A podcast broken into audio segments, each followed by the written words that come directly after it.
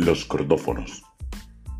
Se denomina cordófonos los instrumentos en los cuales el sonido se produce por la vibración de una o más cuerdas o de elementos que funcionan a manera de cuerdas, por lo cual se asimilan a estas. Cordófonos de pulsación son los que se tocan o tañen con las uñas plectro o plumilla, o bien las yemas de los dedos. El ejemplo principal es el instrumento más característico de la región andina o cordillerana colombiana, y es el tiple. Es una adaptación colombo-venezolana de la guitarra hispano-morisca. De las seis cuerdas de esta se suprimieron la quinta y la sexta.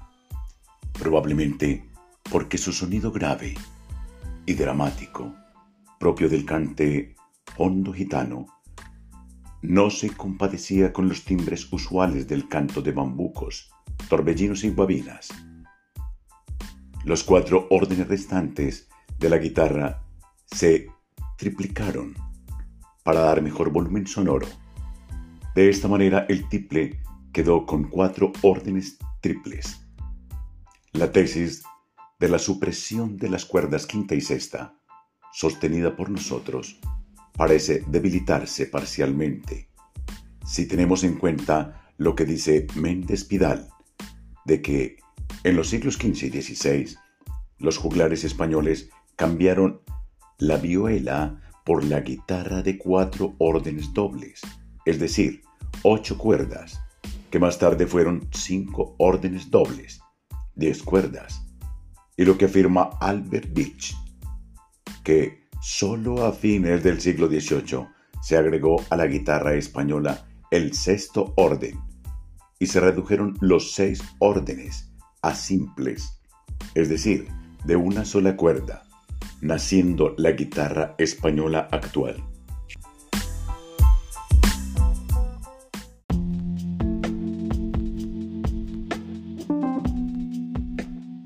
Si nuestro tiple solo data de fines del siglo XVIII, nuestra tesis es totalmente válida. Sin embargo, Carlos Vega afirma que el uso y las técnicas del rasgueo y punteo de la guitarra son en América posteriores a 1600 y que el instrumento en esa época tenía cinco órdenes y solo hacia 1600 apareció la de seis órdenes simples pero sabemos que la llamada guitarra morisca, identificada por algunos como la antigua bandola, deriva posiblemente de la mandora o mandolina. Tenía cuatro órdenes dobles, es decir, ocho cuerdas, pero que hubo guitarras moriscas, bandolas, de seis órdenes dobles. Esto es, de doce cuerdas. Así las cosas. Es de suponer que con seis órdenes el quinto y el sexto habían de ser forzosamente muy graves, como en la guitarra actual, de seis órdenes simples. Pensemos además que hubo un antiguo discante de cuatro órdenes simples, como el cuatro llanero o el ukelele, y muchos charanguillos populares de cuatro órdenes simples, al estilo de los nuestro litoral pacífico y de los quirquinchos o charangos del Perú y Bolivia, fabricados en caparazón de armadillo o tato. El tiple pudo imitarse a replicar los cuatro órdenes simples de este modo y sintetizando el concepto tendremos que A. Si la guitarra española llegó a América solo hacia 600 y tenía únicamente cinco órdenes dobles pudo perder entre nosotros el orden grave, quinto, y triplicar los cuatro restantes. B. Si fue la bandola o guitarra morisca de seis órdenes dobles la que originó al tiple, la pérdida de los órdenes graves quinto y sexto y la triplicación de los restantes revalidaría nuestra tesis también. C.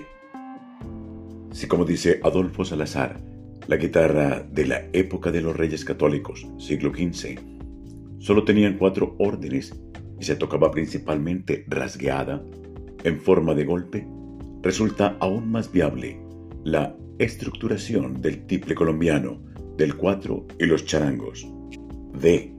Nuestro historiador musical José Ignacio Perdomo Escobar, citando al Rivero en su historia de las misiones de los llanos del Casanare y ríos Orinoco y Meta, dice, para estos tiempos, 1680, se expendían en las tiendas de Tópaga alpargatas de cabulla y hay hasta guitarras y tiples para multiplicar la alegría de las gentes buenas. Y comenta Perdomo, es la referencia más antigua que conozco al instrumento popular de Colombia por excelencia. Podría deducirse de esto que el tiple existía ya en 1680 como instrumento diferente de la guitarra. Se habría producido ya la supresión de las órdenes quinto y sexto, o se llamaba tiple, al guitarraco de cuatro cuerdas, que es hoy el cuatro llanero, o una guitarra menor, de las de cuatro cuerdas del siglo XVI que menciona Salazar. En el tiple actual, con excepción de las primas, cada orden va provisto en el centro de una cuerda más delgada. Dicen las descripciones, aunque en la mayoría de los tiples que conocemos, por no decir la totalidad, estas cuerdas, no de acero sino de cobre, son más gruesas que las otras dos de su orden. Particularmente la del centro del orden cuarto, que es un entorchado, es siempre la más gruesa de las doce cuerdas del tiple. Cada orden está pues representado por tres cuerdas afinadas, al unísono, con excepción de la cuerda central, de que hablamos antes, de los órdenes segundo, tercero y cuarto, que se templan en una octava más bajo.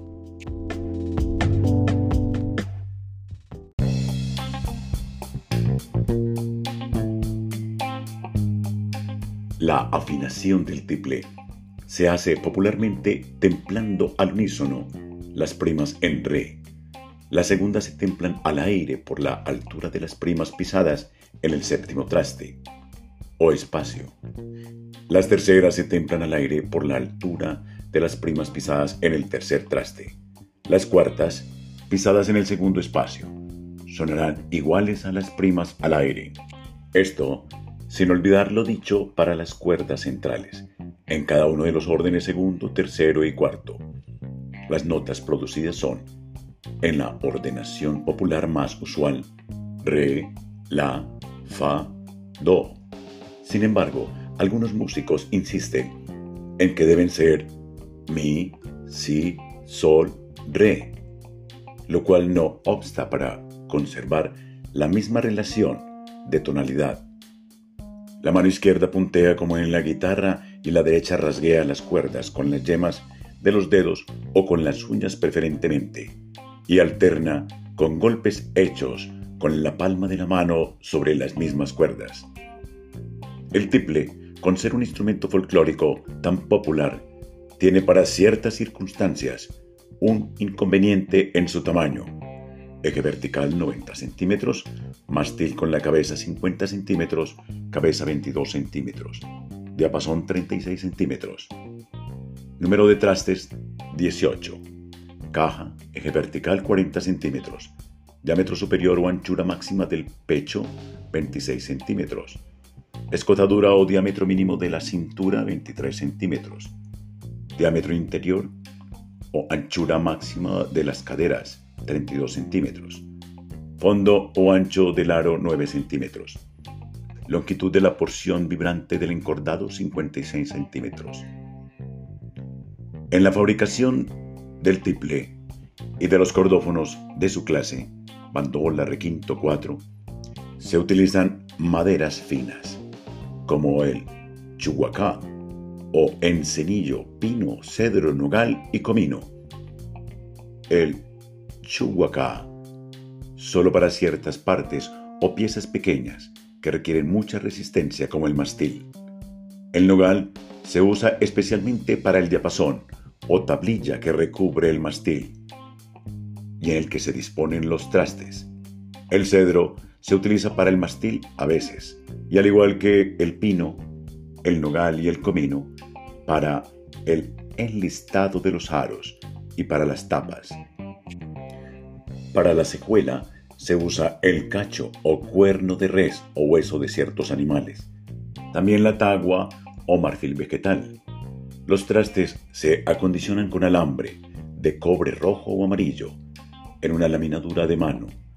El barniz para el acabado se prepara a base de alcohol, goma, laca y aceite mineral.